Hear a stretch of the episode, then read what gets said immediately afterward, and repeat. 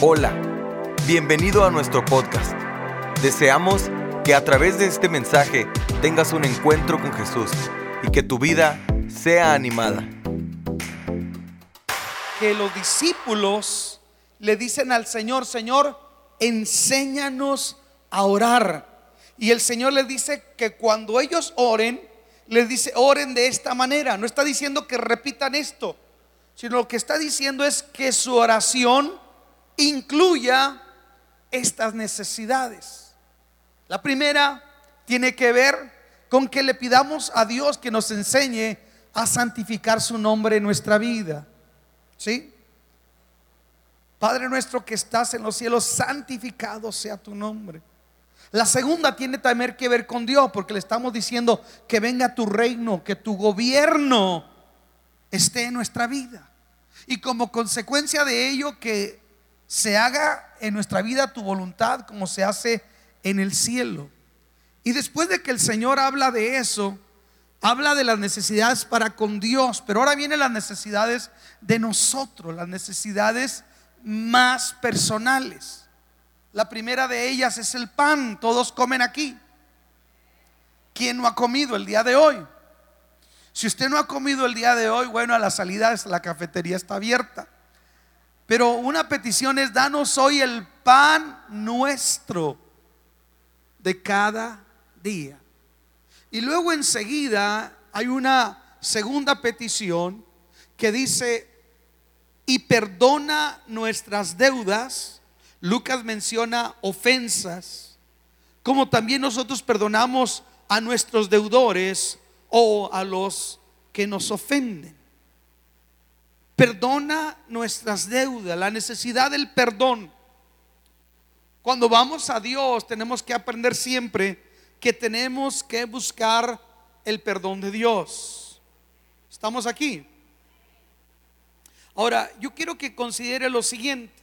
Si el Señor nos enseña que siempre tenemos que buscar el perdón de Dios constantemente, nos lo enseña que así como necesitamos alimentarnos a diario, así como necesitamos el pan diario, el pan cotidiano, de la misma manera necesitamos el perdón de Dios todos los días. ¿Estamos aquí?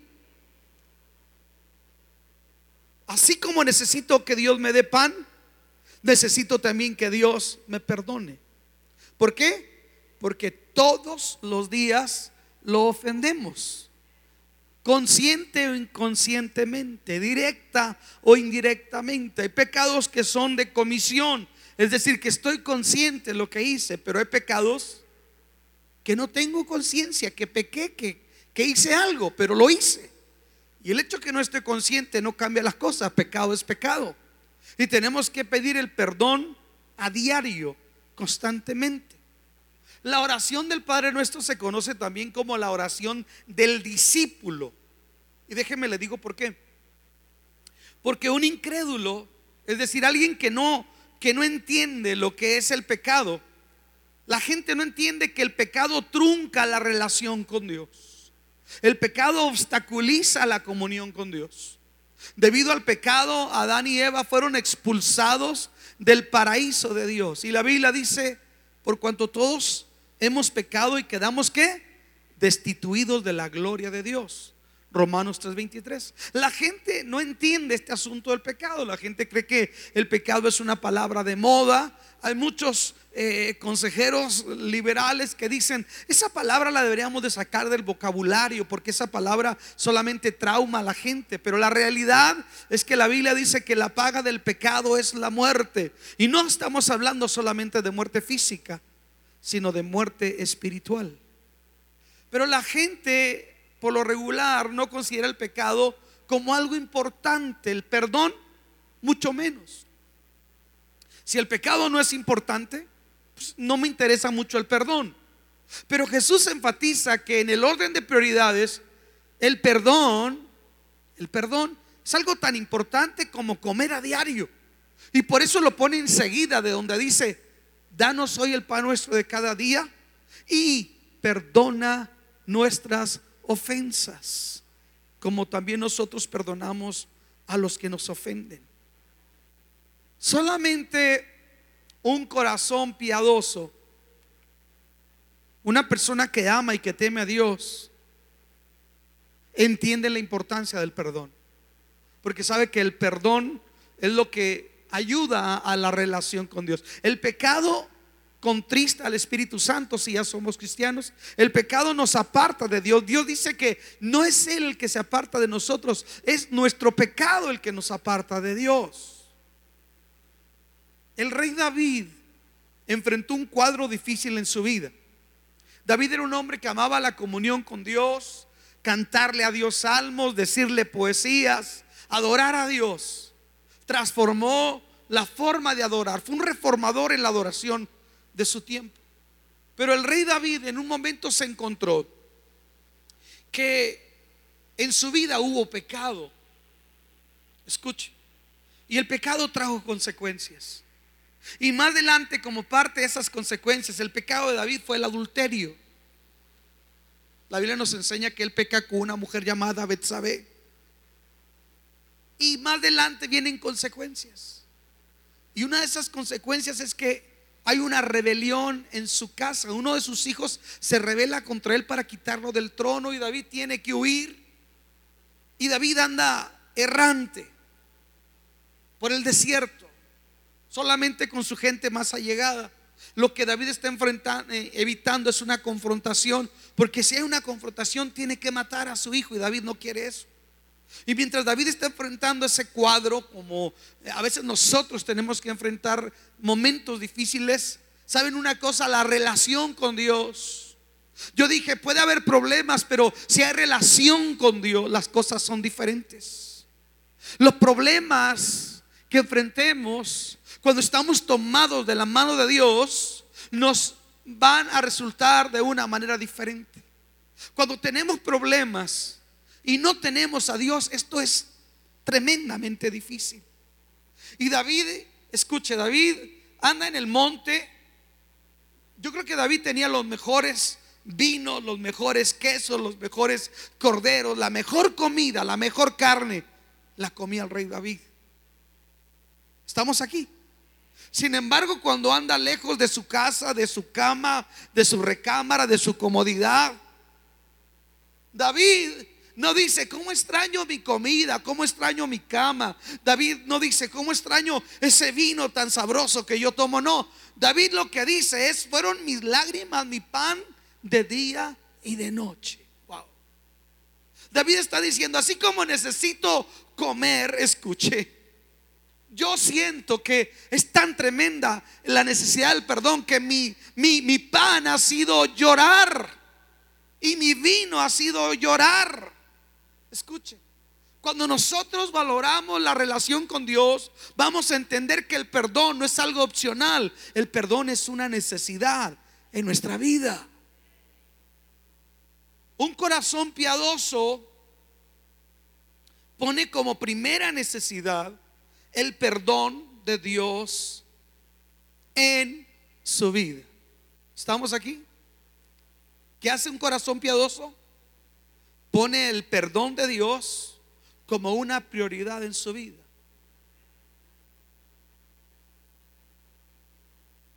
Alguien ayúdeme con Sammy porque ahora anda para todos lados, por favor. Un corazón piadoso entiende que no se puede pedir escuche esto, lo que no se está dispuesto a dar. Y cuando estoy hablando de un corazón piadoso, estoy hablando una persona que ama y teme a Dios. No estoy hablando de alguien que es perfecto, sino simple y sencillamente alguien que ama y teme reverencialmente a Dios. Esa es la piedad. Alguien que vive o que se esfuerza por vivir de acuerdo a lo que Dios establece. Ahora, una persona que trata de vivir de acuerdo a lo que Dios establece es una persona que entiende que no se puede pedir lo que no se está dispuesto a dar. Perdóname mis ofensas, Señor. ¿Cómo qué? Como yo también lo hago, porque yo también perdono a los que nos ofenden lo que usted no está dispuesto a dar, usted no lo puede pedir. Estamos aquí. Hay esposos que dicen, mi esposa no es cariñosa. ¿Qué tan cariñoso eres tú con ella?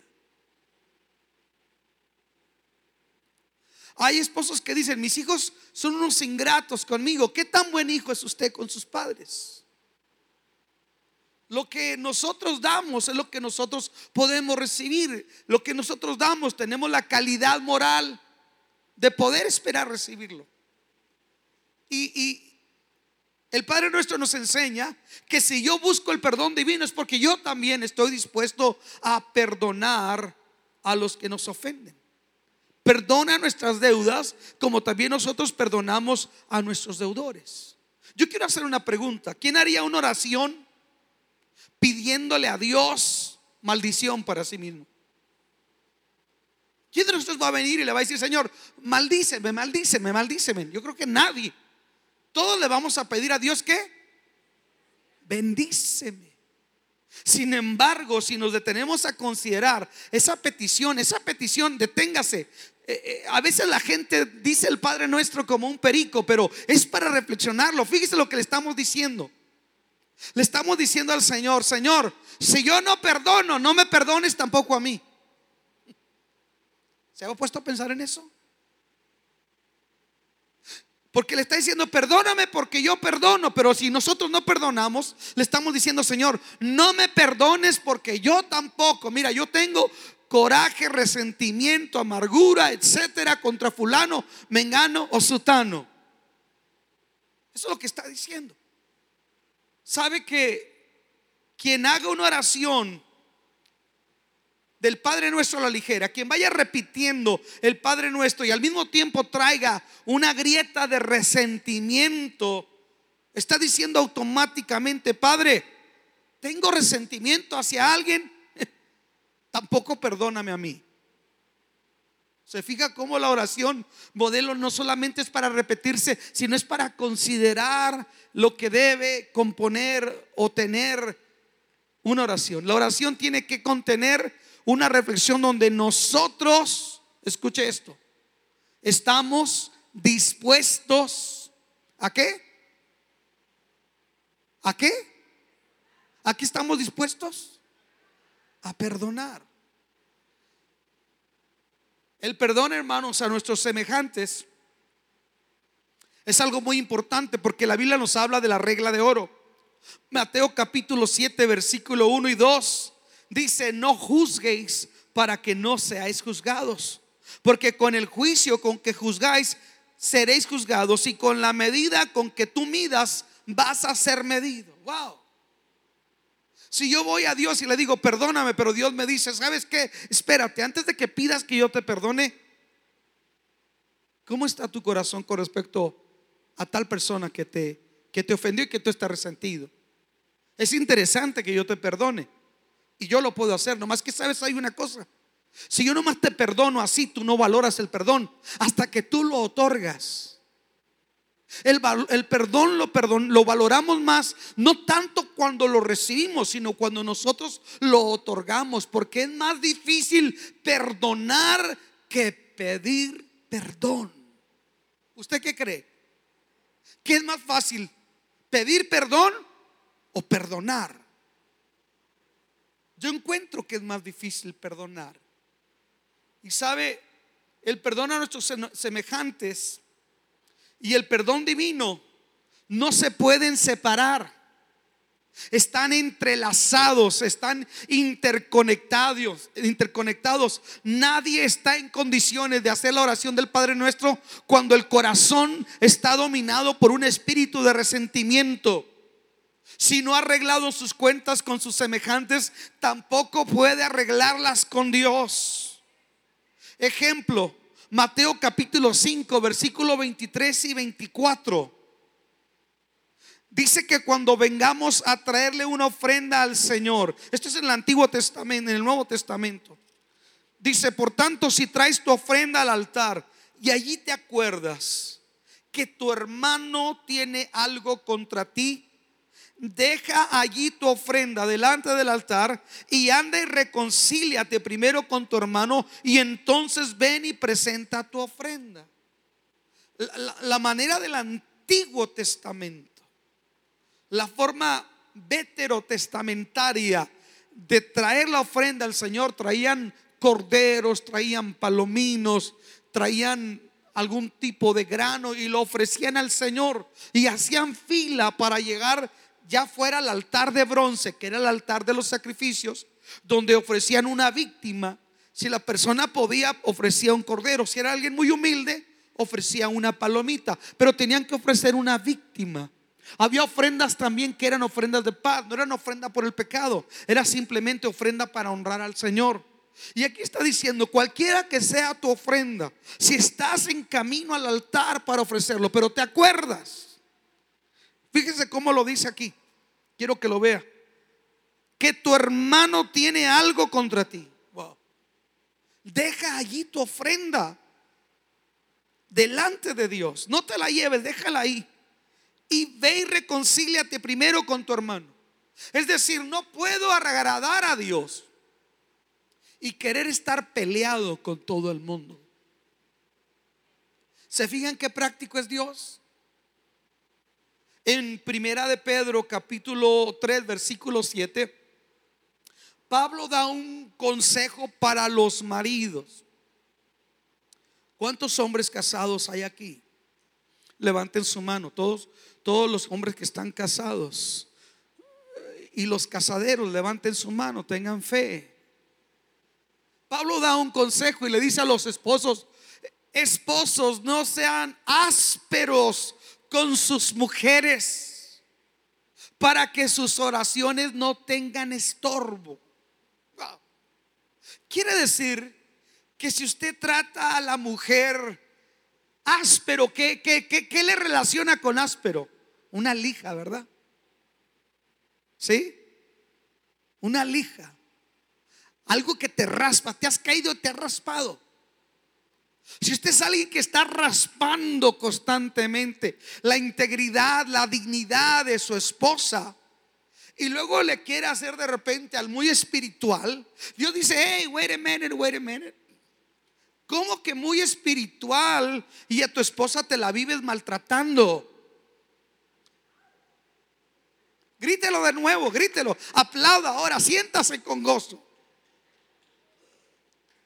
¿Se fijan cómo Dios es un defensor de las mujeres? ¿Se fijan cómo hay una espiritualidad que no es sana a veces? Hay gente que a veces se puede jactar de sus dones, de sus talentos, pero no son sensibles hacia su mujer con tristeza yo he mirado que a veces hermanos en el 14 de febrero dicen, ay, qué cursilería. No. Hombres, escuchen esto. Tu esposa necesita palabras de afirmación tuya. Tus hijos.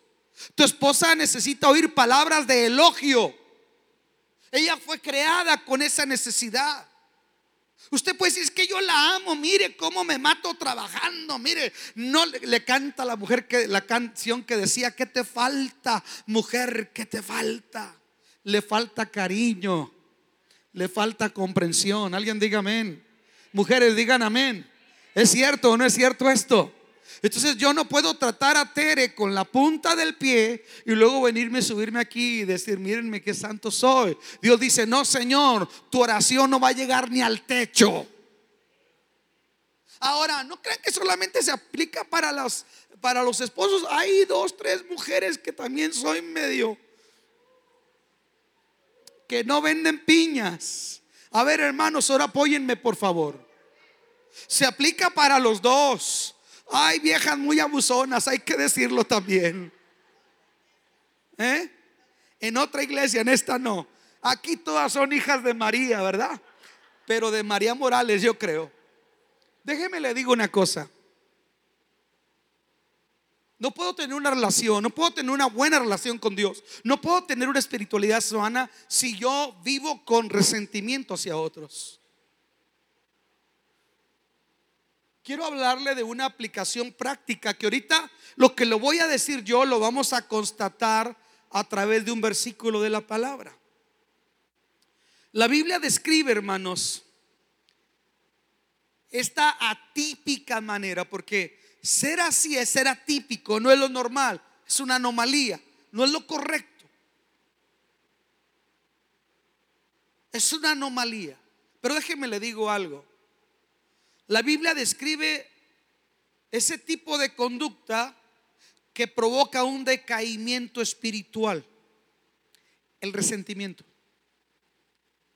Usted puede estar aquí y puede tener un decaimiento espiritual.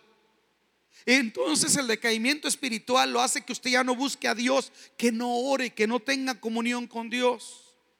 Y eso nos conduce a tomar un camino torcido. Nuestro cristianismo ya no es sano, ya, ya, ya es anómalo, ya, ya es atípico, ya se está yendo de una manera torcida. Y esto viene a ser algo que se convierte en una enfermedad. La gran enfermedad del día de hoy, la falta de perdón. ¿Cuántos ya perdonaron a Donald Trump? Esta mañana yo estaba preguntándome si ya había perdonado a Donald Trump. Es que cada rato lo perdono y la vuelve a regar el hombre. Mire, ¿hay aquí algún puertorriqueño? Levante la mano, no tenga pena, hermana, levántela a Puerto Rico fue y la aventó papel del baño así y dijo que qué escandalosos son. Eh, fueron más muertos en Katrina. Ya nos acabamos todo el budget con usted. Se murieron nomás 16 y salieron estadísticas de cuánta gente se murió. Muchos amigos míos que primero decían Donald Trump, Donald Trump, cuando pasó eso, decían ni me lo mientes. Ándale, chiquito. Ámalo y perdónalo porque es tu presidente. Y me decían, ¿y, usted qué horas trae? Le dije, sí, también nos dijo a nosotros narcotraficantes, violadores, esto y lo otro. Pero, ya lo perdoné. Alguien diga amén. Ya perdonó a la suegra. Escuche, la enfermedad de falta de perdón produce a su vez resentimiento. El resentimiento produce amargura. Wow. Y, una señal de que hay amargura en nosotros. La amargura es como el mal aliento. Todos lo notan menos el que lo trae. Hasta que alguien saca una pastillita por ahí, ¿verdad? Y, y de repente le dice, tenga hermano. Hermana, pero no es Halloween, ¿por qué me da un dulce? No, por, Así es la amargura. No sabe que está amargado, pero empieza a murmurar y murmurar de los demás. Y luego empieza a condenar. Y todo lo que habla es murmurar y todo lo que habla es condenar y todo lo que habla es legalismo contra otros. Cuando una persona viene contigo y, y habla mal de todo el mundo, en cuanto tú te vas va a hablar mal de ti. Una señal de que alguien está amargado es porque siempre está hablando mal. ¿Y sabe qué es lo que pasa? Contamina a otros, contamina a los demás. Esto, mis queridos hermanos, hace que el veneno de la cizaña llegue a otros. Y esta conducta nos lleva a alejarnos de la gracia de Dios. Porque empezamos a asumir una postura que le decía ahorita de murmuración, de legalismo. Nos apartamos de la gracia de Dios. Las consecuencias de esto será que perdemos nuestra paz. Porque no hay nadie que se la viva hablando de los demás que sienta paz. No me diga que cuando usted recuerda lo que le hicieron y empieza a hablarlo, usted siente paz. Yo no encuentro que alguien termine hablando en lenguas después de que comenzó murmurando. Porque a veces así somos. Hermano, le digo para que usted ore, pero si supiera, fulano, merengana, sutana, bla, bla, bla, bla, bla, bla. ¿Y cómo se termina ese ambiente al final del día? ¿Sabe? Esto es tan delicado Está gosteando ahí. Bueno, qué bueno que está cayendo agua. Si alguien no se ha bautizado, ahí métase ahí. A ver si por ahí mandan a Chuy que vaya y ponga un bote, por favor. Ok, seguimos, seguimos, aquí estamos. Escuche, la otra cosa es que cuando esto pasa, nos hacemos profanos. Profanos. Cuando la amargura se ha metido de tal manera, nos hacemos profanos. Y la palabra profano proviene del latín. Quiere decir etimológicamente alguien que está frente al templo. Imagínense que usted llegue desde donde venga, de Horizon, de Northeast, y nomás llegue y se quede, salvo los que están ahorita en el parking, que ya los espero que los hayan metido, ¿verdad? Pero los hermanos del parking son los únicos que tienen eh, eh, el trabajo de estar frente al templo. Pero imagínense que usted venga desde lejos para estar frente al templo. En otras palabras, es alguien que algún día se salió. Es alguien que un día estaba dentro. Pero el resentimiento, la amargura lo hizo dejar de alcanzar la gracia de Dios y ahora solamente está enfrente, pero no está dentro. ¡Wow! Qué tremendo es el resentimiento.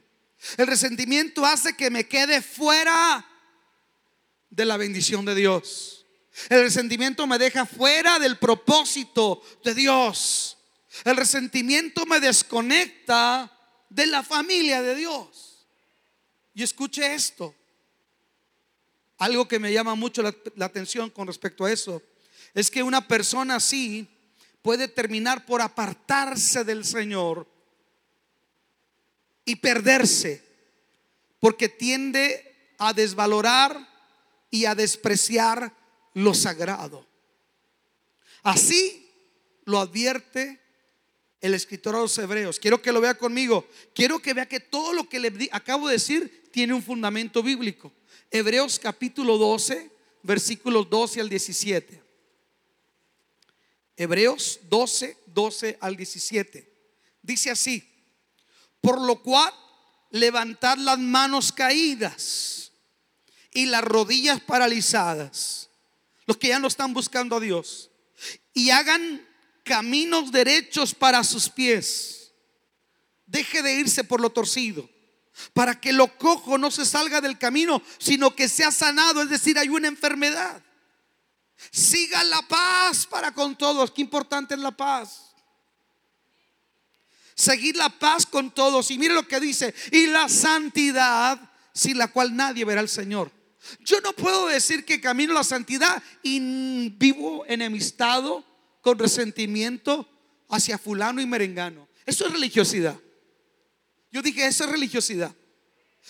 siga la paz y la santidad, dice, porque sin la cual nadie verá al Señor. Versículo 15 dice, mirad bien, no sé que alguno deje de alcanzar la gracia de Dios, wow, que brotando alguna raíz de amargura os estorbe. Y mire lo que dice, y por, ella, y por ella que muchos sean contaminados. Es decir, hablar lo malo.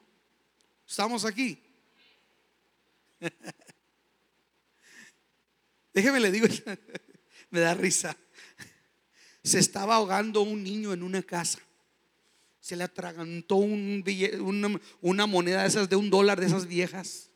Se le atragantó. Y gritaba la hermana, ay, viejo, márcale al 911, márcale al 911 y el niño sale corriendo y le marca al pastor. Y le dice, pastor, venga a la casa rápido que mi hermanito se está ahogando con una moneda en la garganta. Y le dice al pastor, ¿por qué me hablas a mí? Háblale al 911. No es que mi papá dicen que usted siempre es muy bueno para sacar dinero.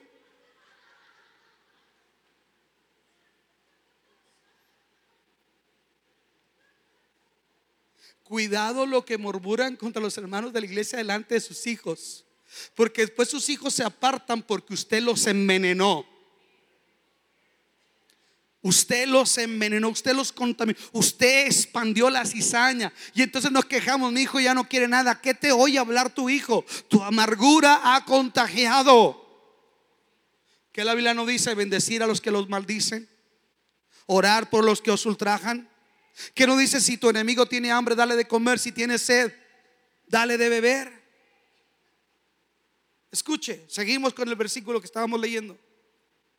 Dice, verso 16, no sé que haya algún fornicario, y mire lo que dice la palabra profano como Esaú, porque Esaú no valoró y por una sola comida vendió su primogenitura.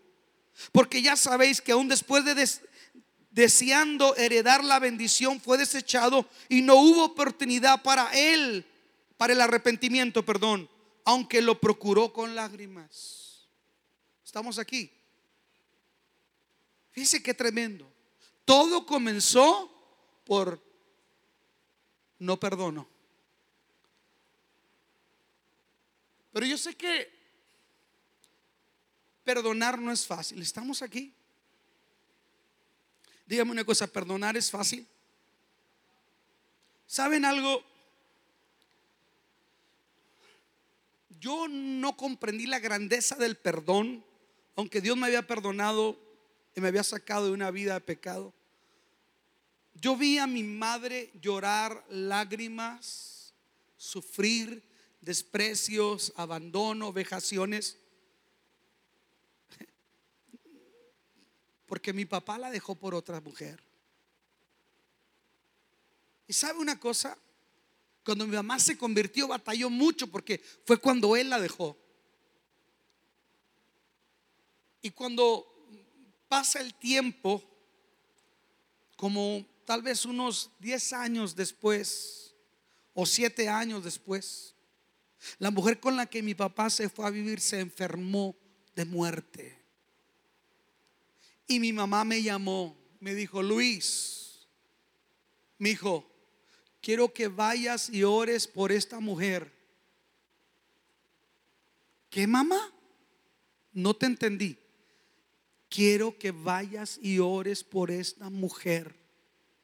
La misma la que destruyó mi hogar, la que me causó dolor. Y no solamente oras, hijo, ella necesita sangre. Yo no puedo ir porque me rechazaría y mi sangre no la sepan, pero ve y dona tu sangre. Tenemos que perdonarla de todo corazón. Estamos aquí. Sabe, no es fácil perdonar.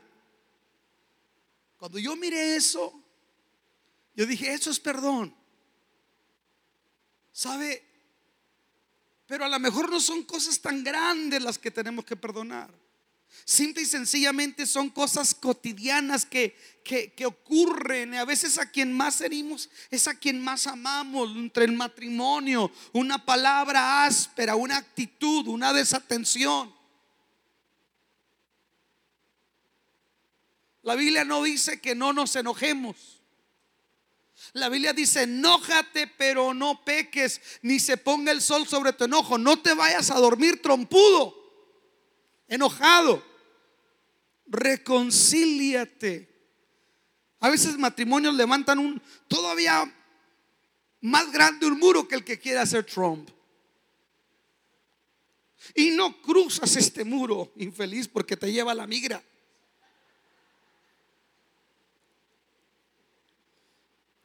No se duerman enojados. Es lo que está diciendo.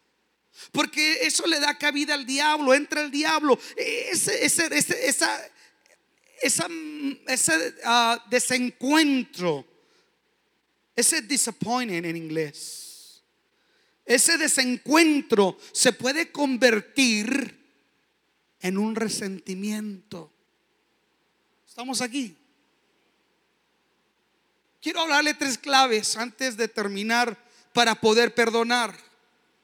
Tres cosas importantes para, para poder perdonar. La primera, aprenda a comprender. Escuche, aprenda a comprender. ¿Por qué? Porque muchas de las ofensas que recibimos nosotros a diario, hermano, no son necesariamente premeditadas o de mala voluntad. Tal vez el empleado que te trató mal, que fue descortés, tal vez ha tenido un mal día. Tal vez está pasando un problema. Tal vez tiene un complejo de inferioridad. Tal vez tiene una experiencia traumática que no ha superado. Tenemos que aprender a ver no solamente lo que nos hizo la persona, sino tratar de comprender qué hay más allá. Una persona no es una ofensa en sí. Una persona es el cúmulo de muchas experiencias. Y yo encuentro que hay gente que es osca, que es que es así, que no sabe cómo tratarle. No es que esa persona sea mala. Esa persona, perdóneme la, comparación, pero hay personas que son como un perrito que llevan al Human Society que ha sido golpeado, maltratado. Cuando quieren bañar y ayudar a ese animalito, trata de morder. ¿Por qué? Porque siempre ha sido golpeado. A la iglesia llega gente que es muy rebelde. Porque una vez me dijo, no, pues usted los cristianos no. Le dije, si a la iglesia llega de todo. Hay gente que es rebelde, ¿sí o no, hermano Sugieres? Amén. ¿Sí o no, Tencha? Comenzando por Tencha. Eres rebelde sin causa, Tencha. Pues por eso la gente rebelde contigo, ya ve. Hazle más caso a tu líder, mujer. Si hace caso, Tencha, Luis. Le dije a Luis.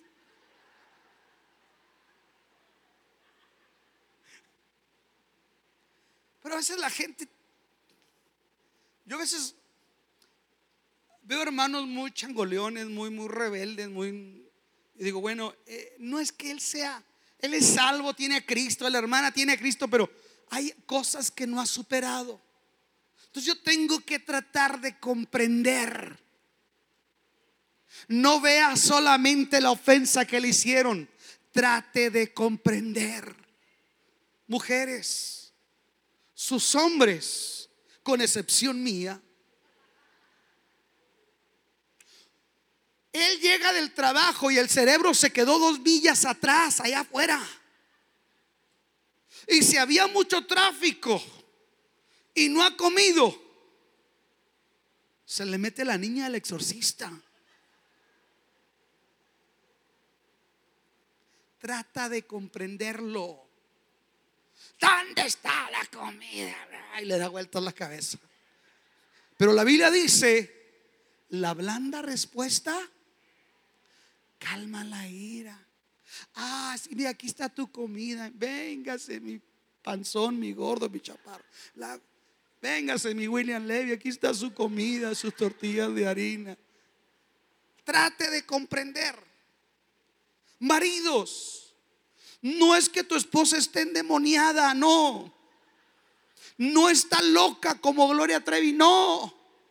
Hay ciertos días del mes. Hello. Hay ciertos días del mes que eh, eh, eh, reaccionan medio raro. Bueno, la, la suya, la mía no. tenemos que comprender. Estamos aquí. Trate de comprender. No vea solamente lo que le hicieron. La Biblia dice, todo hombre sea presto para oír, tardo para hablar y tardo para enojarse. Estamos aquí. Porque si usted reacciona luego, luego, no, no, mira, pues como quieras quiero y que yo, mira, que para allá y que yo soy... No, tratemos de comprender, seamos más comprensivos. Ya veo ahora con Facebook que salen tantos ejemplos. Sale un policía que para a un señor, una señora, y la señora le hace la, la infracción y lo maldice, y agarra y la rompe y le avienta la infracción al policía. Y el policía mira tanta frustración en la mujer que se ríe y le dice, it's okay, váyase. Y el policía tuvo que responder, por eso dice el policía, todos tenemos un mal día. Estamos aquí. Tal vez alguien te hizo un mal y está pasando por un mal día. Está herido, está lastimado. No es que quiera ser así. Tratemos de ser más comprensivos. El Espíritu Santo nos puede ayudar a ser más comprensivos, más tolerantes, ser prestos para escuchar, tardos para hablar y defendernos y airarnos. Escuche, otra cosa para poder aprender a perdonar ¿Estamos listos? Aprenda a olvidar. ¿Mm? Aprendamos a olvidar. Mientras sigamos dándole vueltas al desprecio y a la ofensa recibida, no habrá ninguna esperanza de que podemos llegar a perdonar. Mientras yo estoy diciendo, es que no se me olvida lo que me hizo. No se me olvida cómo me trataron. Nunca voy a perdonar, nunca se me va a olvidar lo que digo. Mientras usted esté repitiendo con tanta pasión, con tanta vehemencia, ¿sabe que A veces hay gente que la traemos como un chicle. Porque el chicle, hermano, y el chicle se le acaba el, sabor y hay, ¿qué hay que hacer? No los tire a la calle porque cuesta mucho despegarlos, menos aquí saliendo de la iglesia. Pero hay que hacer con el chicle, póngalo en el cesto de la basura, ya no sirve. Pero hay personas que ni nos las tragamos ni las escupimos. Y ahí trae. ¿Sí o no? Y hay personas que hace muchos años lo ofendieron y lo vuelve a repetir con la misma pasión de Paquita, la del barrio, y vuelve a llorar cada vez que lo platica. ¿Aló? ¿Cierto o no? Aprendamos a olvidar. Si yo aprendo a olvidar, ¿sabe qué? No voy a hacer un baúl de resentimientos. Yo sé que nos suena chistoso, pero ¿sabe por qué vende tantos discos Paquita la del barrio? ¿Usted sabe quién es Paquita la del barrio, hermano Danilo? ¿Quién es?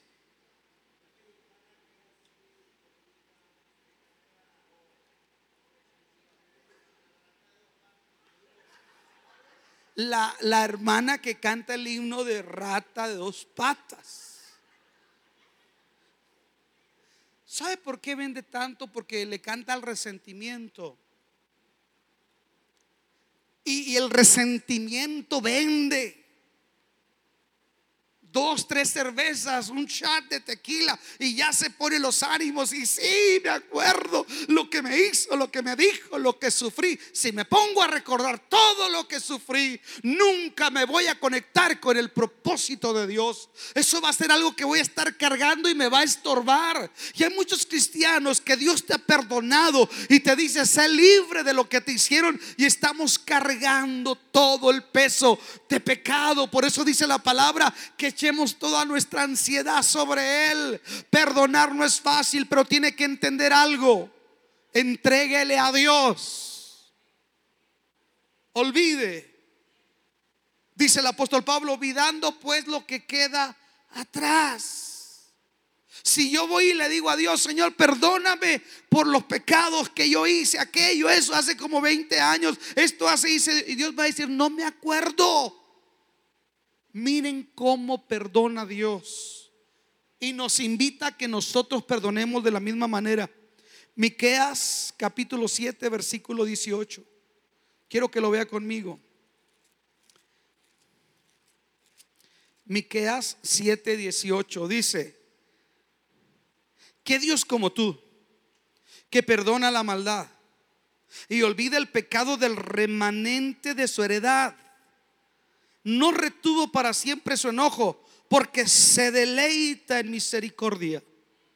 Versículo 19, Él volverá a tener misericordia de nosotros, sepultará nuestras iniquidades y lo echará en lo profundo del mar todos nuestros pecados.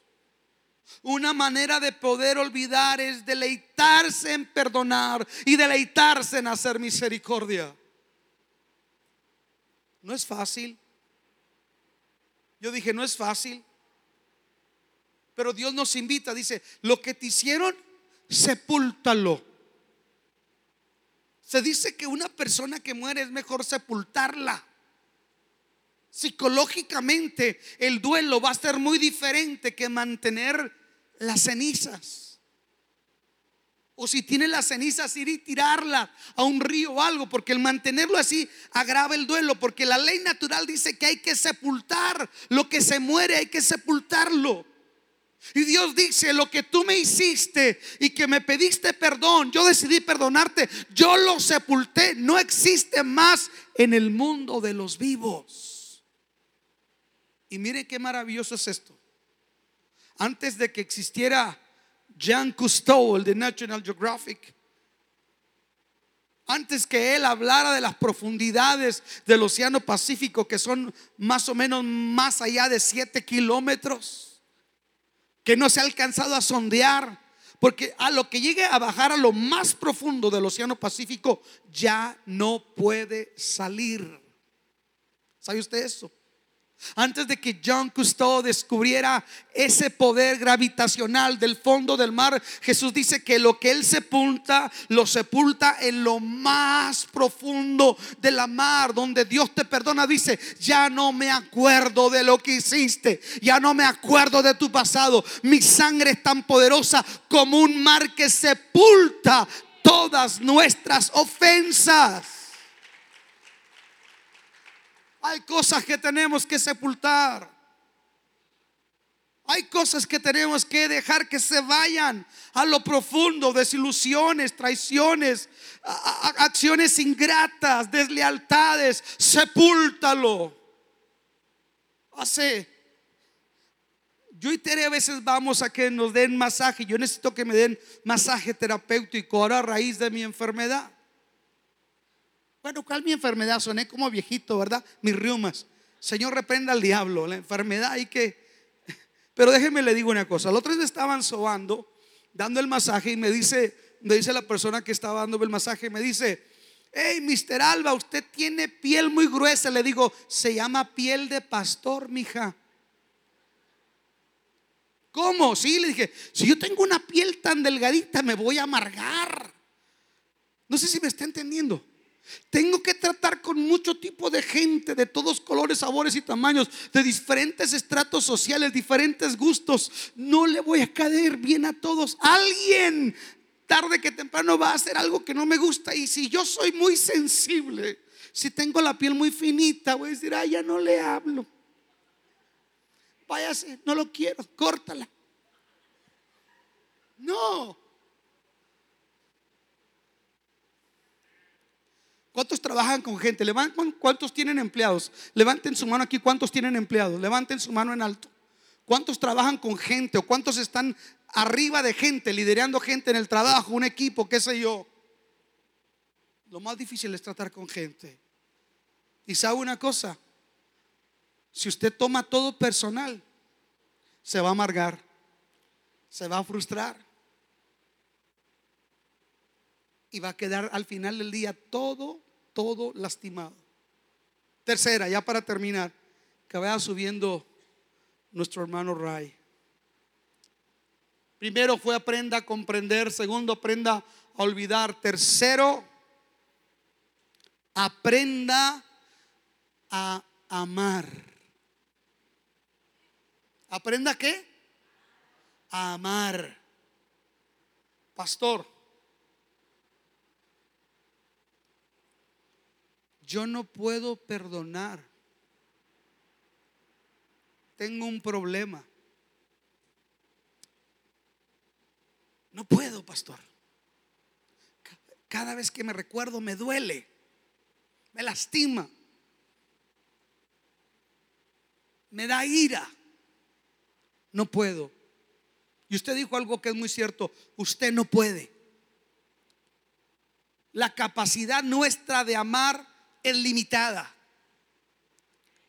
Nuestra capacidad humana de perdonar es limitada. Mi anillo de casado. Cada vez que se me olvida ponérmelo, mi esposa me lo manda por fotografía.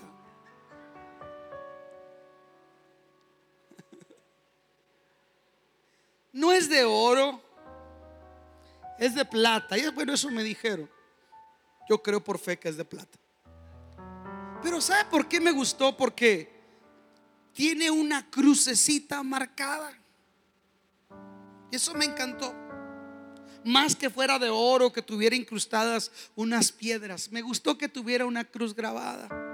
Porque en sí este anillo me, me, recuerda a un compromiso. Le juré lealtad, amor, hasta que la puerta me separe de mi mujer, renunciar a todas las demás dreñudas y solamente amarla a ella. Pero encuentro que la relación va a haber desencuentros. Va a haber momentos difíciles, momentos ásperos. Y va a haber momentos donde Tere no siente amarme. Yo sí, siempre. Pero hay momentos en que sientes que tu capacidad humana de perdonar, de amar, de volver a creer es limitada.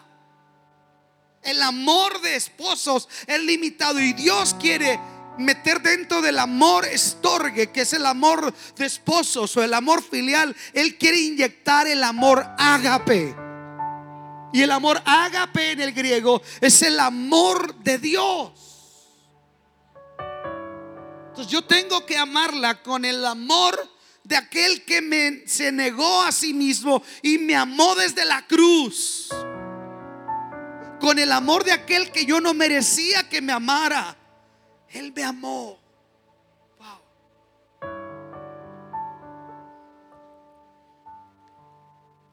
¿Saben por qué llegué tarde? Porque fui a imprimir las dos fotografías que más me gustan de mi esposa. Y iba a buen tiempo y dije, voy a Walgreens y, y voy a ponerlas en un marco muy bonito en mi oficina y creen que estando ahí para buscar los marcos, no encontraba que, marco engalanara la belleza de esta mujer.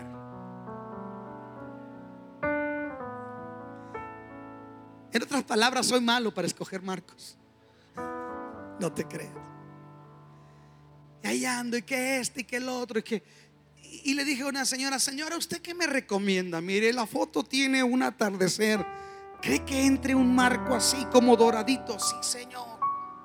Esta otra es en blanco y negro. ¿Usted cree que un, un marco color uh, plateado quede? Sí, Señor. Gracias. ¿Sabe por qué estoy diciendo esto? ¿Qué estaba diciendo, Tere? Se me fue la onda. El anillo. Ah. Ok. No me tomé mis chochitos este día. Ok, escuche. Cada vez que yo veo esta cruz en este anillo, yo recuerdo que tengo que amar a esa mujer y que esa mujer merece lo mejor de mí. Pero también al mismo tiempo esa mujer tiene lo peor de mí. ¿Sí o no?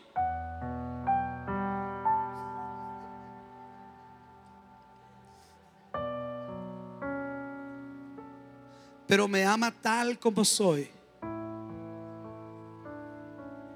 ¿Sí? ¿Cuántos roncan, hermanos? Tu esposa te ama aunque ronques. Antes tenías un cabello afro, hoy tienes una pista de aterrizaje. Antes tenías una mirada de águila, hoy pareces aguilucho con tanta pata de gallo. Antes tenías tu barba, ahora tienes una papada de pelica. Y las mujeres, ahí lo dejamos.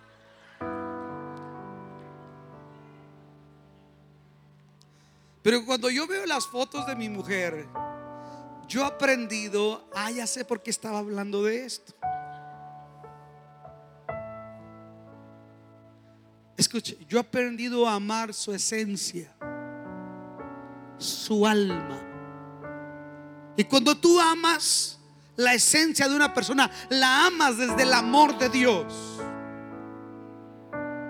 Sí, la Biblia dice, alégrate con la mujer de tu juventud, esa que tenía la cinturita de 90, 60, 90 y que antes era un violincito y hoy es un tololoche. Ama a la misma mujer de tu juventud porque todo por servir se acaba y uno se va dando cuenta, escuchen esto, dice la Biblia, engañosa es la gracia, vana es la hermosura todo se va a acabar. La mujer que teme al Señor, esa será alabada. Entonces usted aprende a amar la esencia. Estamos aquí.